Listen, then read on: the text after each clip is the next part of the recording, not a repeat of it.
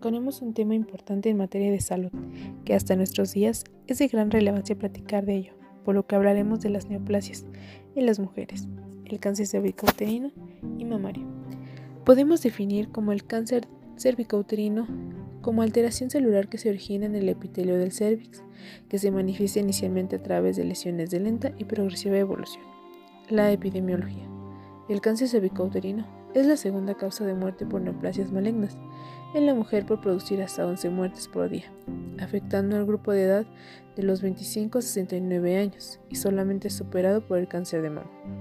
En nuestro país, es considerado un problema de salud pública que se presenta especialmente en estrato socioeconómico bajo y frecuentemente se encuentra en estadios avanzados al momento del diagnóstico. Las causas. La primera causa de las lesiones precancerosas y del cáncer cervicouterino es la infección persistente o crónica por uno o más de dos tipos de alto riesgo u oncógenos de virus del papiloma humano, BPH. El 70% de los casos de cáncer cervicouterino están relacionados con los tipos de BPH 16 y 18. Los factores de riesgo. Edad mayor de 25 años. Inicio temprano de relaciones sexuales y o promiscuidad de la pareja. Multiparidad. Más de 4 partos. Embarazo temprano. Antes de los 18 años. Infección cervical por virus del papiloma humano. Antecedentes de enfermedades de transmisión sexual. Tabaquismo deficiencia de folatos y vitaminas A, C y E. Nunca haberse practicado estudio citocológico. Diagnóstico clínico. El estudio de todas las pacientes con cáncer cervicouterino debe incluir historia clínica completa, examen físico completo, toma de citología y biopsia. Todo paciente con sospecha de cáncer cervicouterino deberá ser corroborado mediante colopsia y toma de estudio histopatológico, el cual se realizará mediante la toma de biopsia dirigida curaje cervical y o diagnóstico.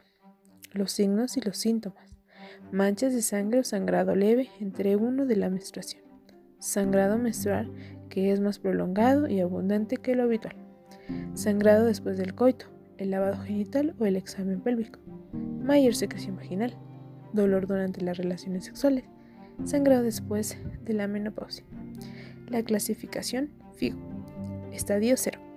Primario carcinoma in situ. Estadio 1. Cáncer confinado al cervix. Estadio 2. Tumor que invade el útero. Estadio 3. Tumor que invade pared pélvica, tercio inferior de la vagina. Estadio 4. Invasión en toda la pelvis, recto, vejiga. Y por último, la metástasis. La prevención. Papá Nicolau. Es una muestra de tamizaje basada en una serie de procedimientos a partir de la obtención por raspado o cepillado colocado por un portaobjetos para su interpretación. Todo esto es avalado por la norma oficial mexicana, norma 04 SSA2 1994 para la prevención, tratamiento y control del cáncer de cuello de útero y de la mama en la atención primaria.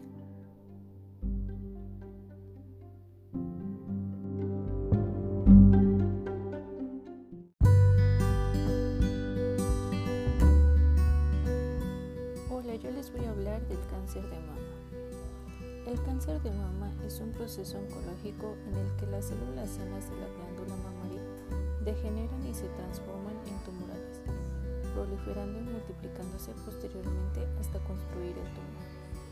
Como factores de riesgo tenemos el envejecimiento, antecedentes genéticos, menstruaciones tempranas, ausencia de embarazo y lactancia, uso de algunos anticonceptivos, relaciones sin protección. Como síntomas tenemos los siguientes. Asimetría quiere decir diferente tamaño de los senos. El pezón invertido. Bulto interno o externo nos referimos a bolitas que aparecen eh, repentinamente en nuestros senos. Erosión y huecos en la piel o bien piel de naranja. Endurecimiento, enrojecimiento, fluidos desconocidos que salen del pezón y dolor. Como prevención tenemos lo siguiente. Tener hábitos saludables como hacer ejercicio, comer saludable y descansar lo, necesario.